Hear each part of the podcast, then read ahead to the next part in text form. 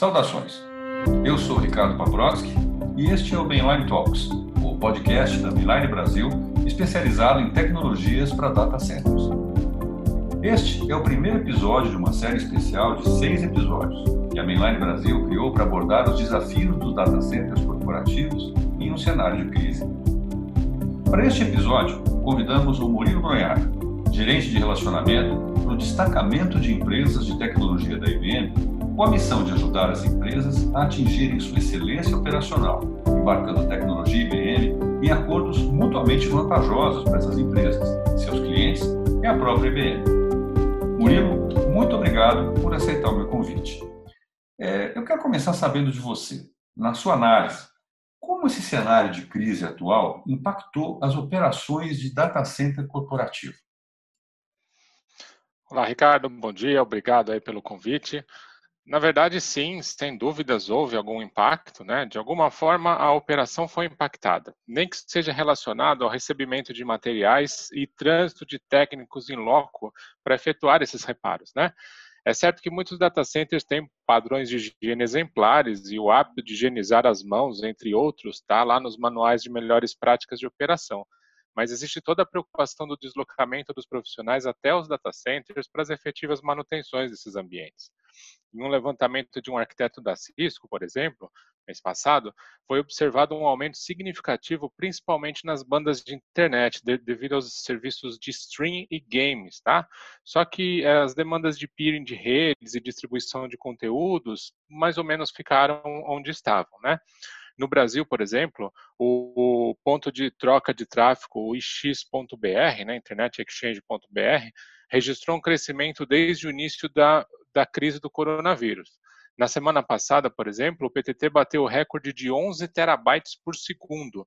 E aí agora, terça-feira passada, o volume já bateu 11.4. Então, um crescimento muito significativo aí na demanda de conexão, né? É, é surpreendente e, esperado, né? Eu imagino que por conta né, dessa mudança profunda de hábitos, né, Murilo, que o consumidor na ponta está né, tá tendo, que a gente está percebendo né, em termos de consumo de para lazer, comércio eletrônico, de serviços, que tem ocorrido isso, né? É de fato uma mudança profunda. Agora, é, desses pontos que você apontou, né, qual que, na tua opinião, é o mais grave né, para a operação de um data center? Olha só, Rick, acabou que eu acabei falando mais de interconexão do que exatamente de processamento de data center, né? Se a gente voltasse lá para o final dos anos 90, na famigerada história do tal bug do milênio, lembra? Quando os data centers eram CPDs, centrais de processamento de dados, seguramente a gente ia ter bem menos dependência das questões de intercomunicação, de interconexão. Mas estou certo de que muitos de nós não poderíamos estar fazendo o que a gente está fazendo de forma remota. Agora que falamos de data center, a interconexão é parte-chave desse processamento, sendo ele centralizado ou na borda, né, o famoso edge computing. A interconexão tem segurado bem, pois, via de regra, ela sempre é projetada para suportar picos bem acima da média. Em geral, eles estão alguns anos à frente das escalas permanentes de demanda. Né? Muitos dos clientes nossos hoje estão fazendo projeções de como vai ser a demanda de conexão em 2025 e basicamente estão preparados para ela agora, né? Então, por isso que a gente está conseguindo assimilar bem essa, esse, esse, pico de demanda, dados aí raras exceções, já que a, a rede aí de, de é, fornecedores ao longo de uma, de uma linha de conexão é bastante grande. Né? É, o problema é que nessa epidemia, a demanda projetada para o próximo ano ela foi atingida em alguns meses, acendendo um sinal amarelo lá para as empresas. Né? Olha, o que você achou que ia chegar ano que vem já chegou. Né?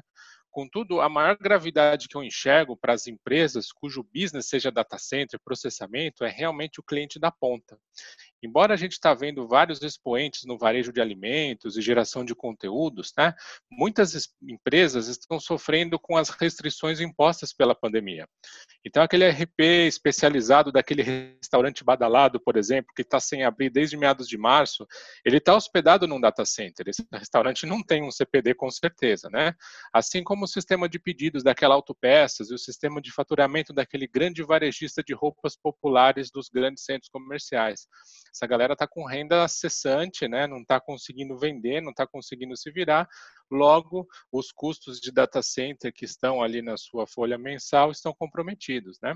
Então, essas empresas têm sofrido essas perdas de receita e começam a dar sinais de que vão ter que renegociar esse tipo de dívidas, né? Então, renegociações, atrasos, redução de SLA, alguns hits na receita desses data centers começam a surgir como um efeito dominó da diminuição da atividade econômica. Então, esses data centers estão tendo que começar a fazer mais por menos. É que a gente começa a falar de eficiência operacional, né? Entendi, cara. É, realmente é um cenário, é, é, como é que eu posso dizer, né? É um cenário bastante exigente, né, para os data centers. Mas eu estava pensando aqui nessa tua resposta, né? Nessas respostas, né, que você está falando, fazendo essa análise sobre os desafios que os data centers estão pegando, e me ocorreu uma historinha que eu achei muito interessante uma vez que eu ouvi, é, sobre o impacto né, é, que pequenas variáveis podem gerar em ambientes complexos. Né? É, como é que numa certa reserva florestal lá no hemisfério norte, não lembro se era no Canadá, nos Estados Unidos, o desaparecimento de lobos gerou o desflorestamento, né? um negócio maluco. Né? É, o que, que aconteceu? Né? Numa determinada reserva, os lobos foram extintos. E como os lobos foram extintos, as, as, presas né, dos lobos, né, os, os cervos, né, os gamos, os viados, enfim, os animais que eles comiam, tiveram um crescimento populacional muito grande e começaram a, a, a se alimentar com, né, com, demanda muito maior. Então, toda aquela pastagem, aquela campina que segurava a, o solo, né, acabou desaparecendo. Isso promoveu uma erosão e a erosão destruiu as florestas. Né? Então, puxa vida, tiveram que recolocar os lobos lá em volta, porque senão você não ia ter as florestas, as florestas não iam segurar a água e aquilo acabou impactando uma represa e assim por diante. Então, você está comentando isso, me veio essa história aqui na cabeça, né? E eu fiquei também levando, levando aqui outras considerações. Uma delas foi a, o surgimento de novos consumidores, né? De banda principalmente nas grandes periferias das grandes cidades que a gente tem, né, que deixaram de consumir eventualmente só o WhatsApp para começar a consumir comércio eletrônico, né, com uma demanda muito maior e outros tipos de aplicativos, né, é, como por exemplo educação online. Né, hoje você tem só na rede pública estadual um contingente de 3 milhões de crianças, de jovens, né, consumindo banda. Né, então isso muda também, imagina a arquitetura que, esse, que essa estrutura tem e a demanda por a gente ter novas aplicações mais ágeis, mais rápidas. Né? E você acha que eh, essa cadeia de valor vai influenciar e mudar muita coisa nos data centers? Será que eles estão preparados para essas mudanças? Será que é, nós vamos ter uma situação parecida aí com essa reserva com os lobos? O que você acha, Murilo? É um bom ponto, Ricardo. Você está trazendo lá a famosa história do efeito borboleta, né? O bater das asas aqui na floresta tropical amazônica gera um tufão lá no Oriente Médio. o pessoal tem discutido isso como efeito do caos há muito tempo, mas é bem isso, né? Uma transformação, mais uma transformação que pequenos pontos que a gente observa vai trazendo é, é, resultados e efeitos nos outros, nos outros pontos. Com relação a esse novo mercado, né, eu entendo que sim, que vai trazer uma grande transformação para o pro, pro serviço aí de, de data centers, né, mas eu entendo que não vai ser alguma coisa muito diferente do que a gente já tinha, porque no final das contas, os professores que estão desenvolvendo conteúdo online, eles são podemos assim dizer de uma forma bem crua, bem grossa, YouTubers, né? Ah, vamos tirar toda a tranqueiraiada que vem do YouTube, tá? Ninguém, não me interpretem mal. Existe um projeto muito bacana da Google que é o YouTube.edu, onde canais voltados à educação são estimulados pela empresa para ter uma plataforma de ensino mas na ponta é uma pessoa gerando conteúdo em vídeo a ser consumido pelas demais é, pessoas, né? Só que isso é meio unidirecional.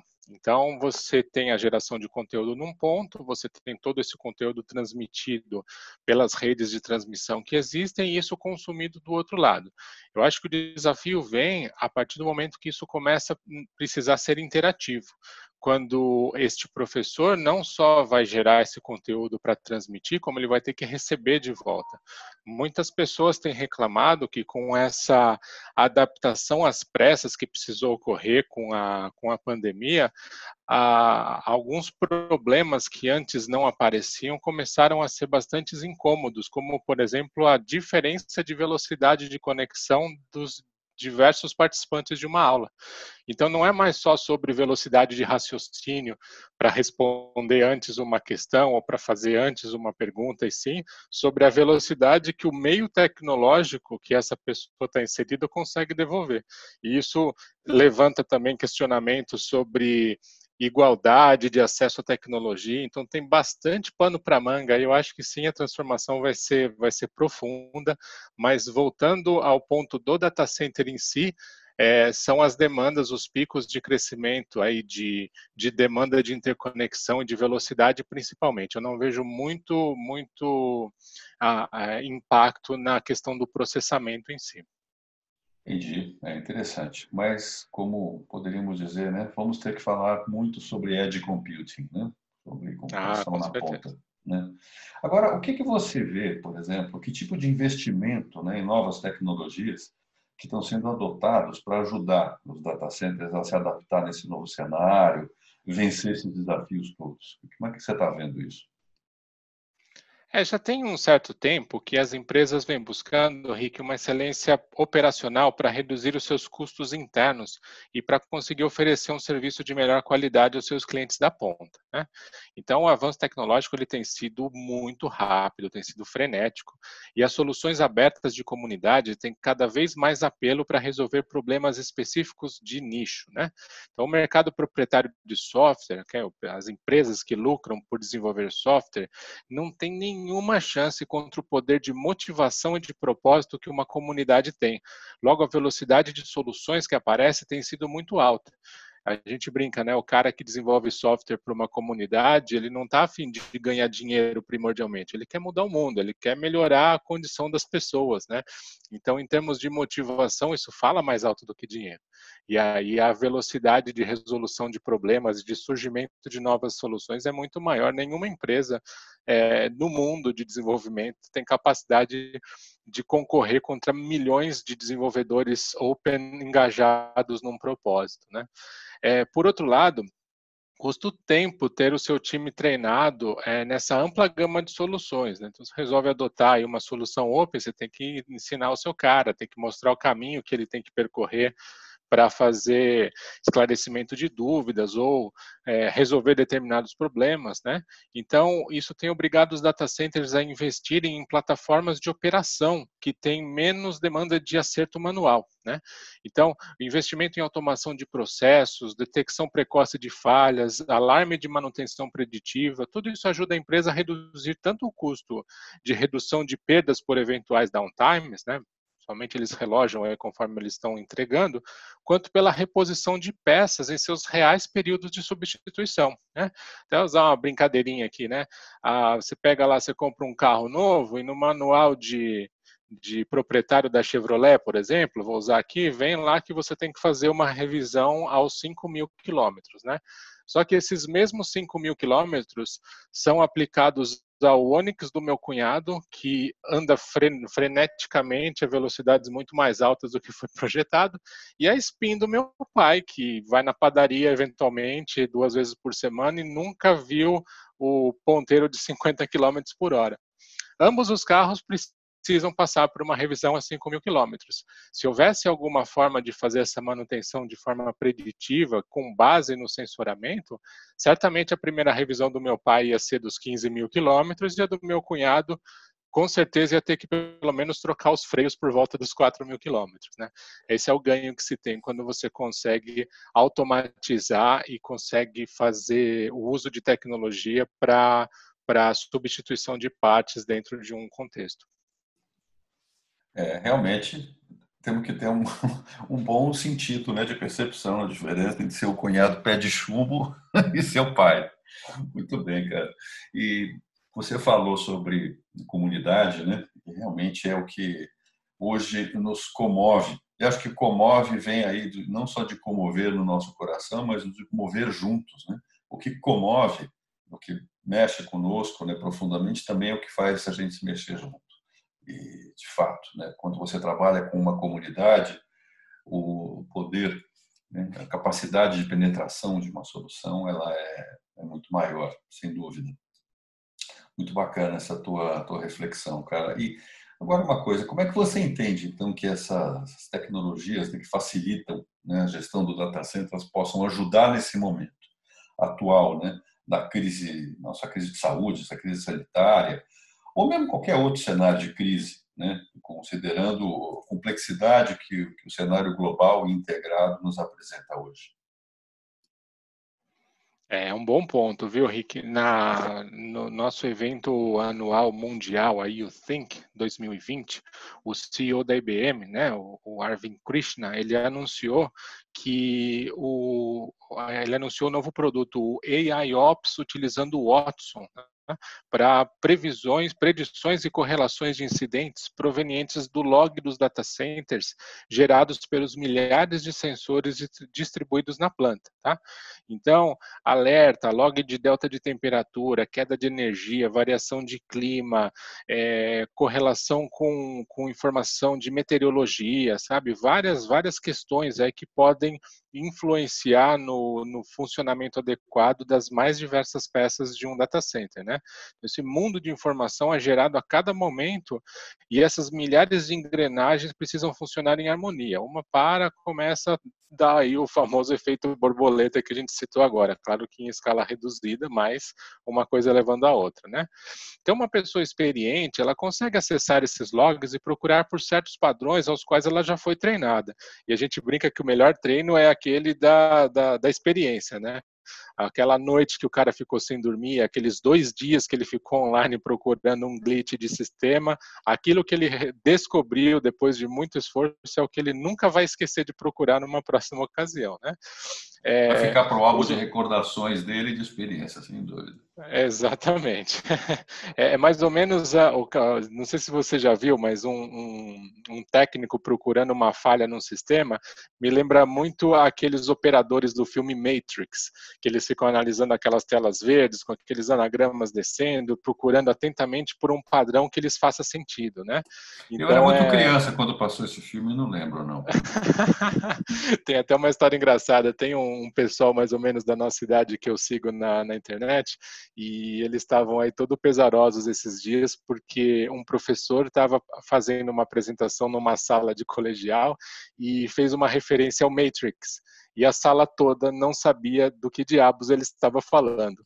E aí ele, com muito pesar, fala: gente, chegou este dia, Matrix é coisa do passado, a molecada já não sabe de que se é, trata. É, Matrix é vintage agora. É vintage, é, tá, tá, no, tá, no mesmo, tá no mesmo bolo lá do, do Caçador de Androids, lá, esqueci o nome do filme. Blade Runner.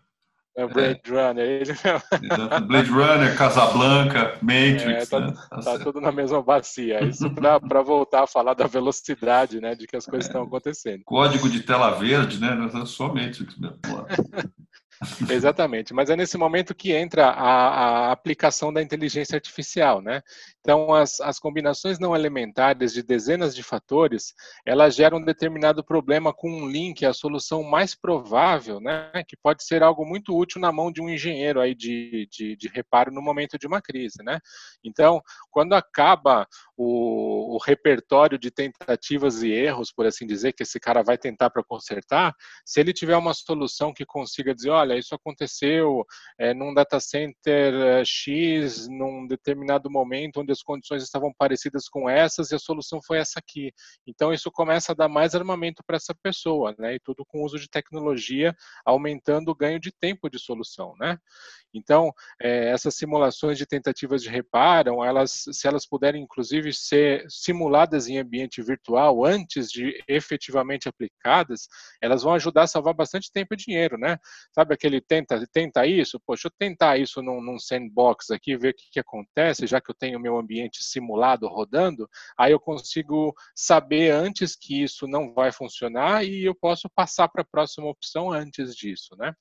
Então, a, a, adoção de plataformas unificadas com ferramental de código aberto e elas, quando adaptadas às novas tecnologias né, presentes nos data centers, eles também ajudam o time técnico a ter um único ponto de informação, sem precisar ficar consolidando o dado de sensor para identificar uma falha. Né? Imagina só, o cara tem que abrir o log da máquina A, log do robô B, log do, log do servidor C, fazer uma junção, colocar banana embaixo de banana, igual a gente fala, né? É, é, é, normalizar os dados, isso leva um baita de um tempo. Né? Se ele estiver usando um centro de controle unificado que já está lendo informações de todos esses é, sensores diversos, isso vai dar muito mais velocidade para ele chegar numa resolução, tá? Então, esse é um excelente exemplo de tecnologia que a gente pode investir para que a gente possa diminuir o custo de operação e melhorar as margens de lucro, né? Então, assim, você vai ter uma excelência operacional maior, você vai ter um custo menor para operar na mesma qualidade de serviço dos seus concorrentes e numa eventual cessão de receita ou numa diminuição de receita, como a gente está vendo acontecer, você tem um fôlego, né, para conseguir manter aí as suas contas e conseguir manter o seu serviço rodando. Muito interessante, cara. E você falando aqui, aí adiantando um pouquinho, né? Quando a gente fala de inteligência artificial para isso, a gente ainda tem aquele ganho de que é uma tecnologia que aprende com a experiência, né? Então, sem dúvida, ela vai incrementando essa essa base né, de saberes, de, de, de, de ocorrências, para que esse controle, esse sensoramento seja progressivamente mais eficaz, né? não só mais eficiente. Questão aí é você ter, de fato, as melhores, a melhor alternativa, né, uma plataforma de, inteligência que, que te ajude e que aprenda rápido. Né? Isso é crítico. Agora, aproveitando esse ponto, né, cara, para terminar, fazer uma, uma consideração aqui, na tua opinião, né, como é que a plataforma de soluções né, da, da IBM, IBM Systems, enfim, pode ajudar as empresas né, a garantir, então, que esses data centers continuem funcionando? Né, de uma forma adequada né, nesse cenário de crise. Como é que você vê isso? Bom, Henrique, até um, ótimo ponto, né? A hora da gente falar um pouquinho aqui da, da nossa especialidade, tá? Então, as soluções de, de IBM Systems, elas são pensadas para trazer a maior segurança e robustez desde os primórdios, tá? Desde o lançamento do System 360, que ele ainda é até hoje o maior projeto de investimento privado da história da humanidade, né? O Thomas Watson Jr., ele apostou o futuro da companhia nesse projeto, fazendo um investimento do bolso de 5 bilhões de dólares. Né? Isso nunca se viu. Né? Se você atualiza para é, é, números atuais, você vai ver realmente uma quantidade fabulosa de dinheiro. Né? Então, os servidores e as soluções de armazenamento da IBM são pensados para trazer perenidade né, e segurança para as empresas que decidem adquiri-los. Então, muito antes de se falar de nuvem, os mainframes da IBM já trabalhavam com virtualização e processamento à distância, a base da tecnologia que a gente está falando de hoje em dia no meio da pandemia. Né? Então, soluções de consolidação de ambientes em máquinas mais robustas, mais densas, processamento distribuído em partições lógicas dentro de uma mesma máquina, consolidação de centenas de caixas x86 rodando do Linux dentro de um mesmo servidor, são alguns exemplos de excelência operacional e padronização do que eu estava falando agora há pouco. Né? Imagina só, você em vez de é, 80 é, caixas x86 independentes trabalhando com pedacinhos de ambiente, você poder ter tudo numa só, num painel de controle, uma pessoa, uma monitoração. Isso vai gerar diretamente aí uma economia em custos para você, né? Então, nós temos a família de servidores Power, Linux One e Mainframe da IBM, que já há algum tempo, né, mas agora principalmente, ele já vem com o OpenShift Container Platform nativo. Então, você consegue é, usar esse equipamento para compor a sua nuvem híbrida. E aí você permite uma melhor integração com maior interoperabilidade. Então é sabido que as empresas, né, elas são usuárias de nuvens públicas, né, e com certeza, assim, todo todo CIO com quem a gente conversa, todo líder de, de, de informática de qualquer empresa, de qualquer organização, uma coisa que eles têm mais medo é realmente o que eles chamam de vendor lock-in, né, não pode ficar na mão de uma empresa só. Então eles eles acabam precisando variar, né, os fornecedores, né, eu, vou ter processamento em casa, vou ter processamento na nuvem, vou ter processamento no data center, e esses equipamentos, eles realmente eles se portam como um nó é, de nuvem, só que fisicamente para você. Então você não vai ter problema de latência, né? Porque você vai estar tá dentro de casa e você vai poder dar para o seu desenvolvedor todas as ferramentas que ele tem quando ele está usando uma plataforma de nuvem aberta, né? Então, assim, surpreendente, é uma, é né, Murilo? A gente desculpe, mas assim é surpreendente é, você comentar, né? O quanto uma empresa, né, com a tradição que a IBM tem, né, o que é curioso, né, hoje em dia a gente fala de tradição e tecnologia, são palavras que parecem excludentes, né, mas uma empresa que já está aí mais de 100 anos né, em atuação, que faz parte da história do século XX e também do século XXI, é uma empresa que é, é, avança né, dessa forma com as suas plataformas e com a tecnologia open, aberta. A gente está falando de Linux, né, é, um, é, um, é, algo que realmente me surpreende, né, de que maneira isso pode ser, pode ser colocado. E você continua, por favor, falando, que é bastante ah, interessante sim. isso. É, é, interessante, interessante inclusive esse, esse tipo de surpresa, Rick, que a gente acaba é, vendo em outras frentes, né? Então, é, você disse que é interessante ver a IBM começar a, a investir em tecnologias open. A IBM é uma das maiores contribuidoras do projeto Linux desde o início. Nós já investimos 3 bilhões de dólares nesse desenvolvimento.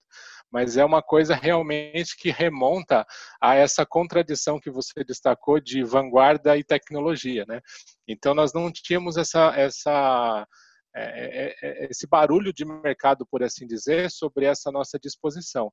E com a aquisição da Red Hat aí, né, no, no, no final de 2018, isso veio é, não só para fortalecer essa mensagem para o mercado de que nós somos agnósticos, abertos e a gente quer realmente a melhor solução para o nosso cliente final, como também para trazer essa cultura de, de software aberto, de comunidade para dentro da IBM. Né? Então, todo o nosso portfólio de software, por exemplo, ele foi containerizado e agora a gente está fazendo distribuições em cima de pacotes voltados ao seu uso, que a gente está chamando de Cloud Pack. Então, tem o Cloud Pack para automatização, tem o Cloud Pack para integração, para dados, para segurança, são vários sabores que estão saindo, onde nossas ferramentas proprietárias estão empacotadas em containers, tudo funcionando em cima do OpenShift da Red Hat, uma ferramenta aí desenvolvida pela comunidade, que é reconhecida a melhor de todas. E aí a gente consegue integrar ferramentas proprietárias, ferramentas abertas, todas com uma camada de suporte por cima, onde a gente entrega SLA de, de suporte, a gente atende nível 1, 2 e 3. Então, realmente, é uma disposição da empresa em abraçar o mundo open né, e começar a atender as demandas que o mercado tem com relação à aquisição de, de tecnologia. Eu poderia resumir aí que a IBM conseguiu reunir o, tiozão de camisa de botão em manga curta com caneta no bolso e a guria tatuada de bermuda no, do desenvolvimento. Caramba, caramba, você falou isso, eu estou vestindo exatamente uma camisa de botão com manga curta, só faltou a caneta no meu bolso, porque eu estou em casa e o meu caneteiro está aqui do lado. e aí ele conseguiu reunir. e eu estou vendo aí a guria de desenvolvimento, né, que trabalha hoje com microserviços, tatuada, de bermuda, né, com aquela outra uma cultura diferente de é. tecnologia. É. E aí a gente está falando de não é uma plataforma, né, mas é uma visão uma visão conjunta, né, cara? Isso é muito legal, muito bacana. É. Mas desculpa, vamos lá. Imagina. Não, o ano passado eu, eu, fiz uma apresentação de inteligência artificial no Congresso de Contadores. Foi lá no Espírito Santo, né, em Vitória, chamado Conescap. Em um determinado momento eu faço essa brincadeira, né, dessa nova geração de pessoas de tecnologia que, que são aqueles de cabelo azul, né? Então eu usei essa essa infeliz é, termo para falar da nova geração. Ô tio, cabelo esposa... azul é do Matrix, viu? Já passou também? Mas é engraçado que assim, a minha esposa tinha ido me acompanhar nessa palestra e ela estava me assistindo de um determinado ponto lá do auditório. E quando eu falei isso, ela estava justamente sentado ao lado de uma menina de cabelo azul. Estava ali fazendo o seu, o seu multitasking, como é próprio dessa geração, e disse que isso fez ela parar e olhar para mim e falar assim: o que esse tiozão tá falando da cor do meu cabelo? Então a gente precisa tomar cuidado até em como a gente faz essa separação, né? Temos que aceitar aí um tiozão de camisa de manga curta e, caneta no bolso e a barba azul, por assim dizer. Pois é, então olha aí, a IBM é o tiozão de cabelo azul agora. Muito bem, cara. Verdade. E complementando um pouco das soluções de IBM Systems, né, eu não posso deixar de falar de armazenamento, né? Então, na parte de armazenamento, principalmente, as soluções de storage definido por software, né, vem trazendo uma opção de orquestração e integração do ambiente legado e do novo da nova tecnologia, né, oferecendo novamente esse ponto centralizado de controle e de otimização dos custos na hora de armazenar, pode ser em fita, disco, memória, a camada que seja mais economicamente eficiente. Né? Então, é, tem uma frase aqui na companhia que o pessoal repete bastante, está em vários dos comerciais aí que a gente veicula, let's put smart to work. É exatamente isso, né? A gente fazer investimento preciso na demanda certa, com a melhor relação custo-benefício que tiver à disposição, que é principalmente o que atrai, o que, o que enche os olhos aí dessas pessoas que trabalham com processamento de informações e que têm como negócio data centers. Ah, muito legal, Murilo. Puxa vida, que, que, que painel bacana que você passou aqui para a gente, né? Bom, cara, mais uma vez, muito obrigado por compartilhar com a gente né, a sua visão né, sobre os desafios que os data centers corporativos estão enfrentando nesse cenário. Você falou sobre outras coisas ao redor disso, que certamente também são importantes. Eu tenho certeza que essas informações que você abordou aqui no nosso Mainline Talks vão poder ajudar nos profissionais de data centers, e que estão, de certa forma, também os outros que estão relacionados, né, hoje em dia, a esses desafios, a lidar melhor com as mudanças né, que todos nós estamos enfrentando nos nossos data centers. Muito obrigado, meu amigo. Imagina, Henrique, estou à disposição aí, vamos, vamos atrás aí de ajudar todos esses data centers a serem os mais eficientes e, e precisos o possível. Maravilha, eu já estou comprando minha tinta azul para o cabelo, tá? Vamos preparar aqui. depois, depois compartilha a marca aí, porque isso aí eu não conheço nada. eu vou ver se IBM deve ter. obrigado, deve meu ter. amigo. Imagina, até mais. Até mais, querido. Muito obrigado. É isso aí, pessoal. E esse foi o Mainline Talks.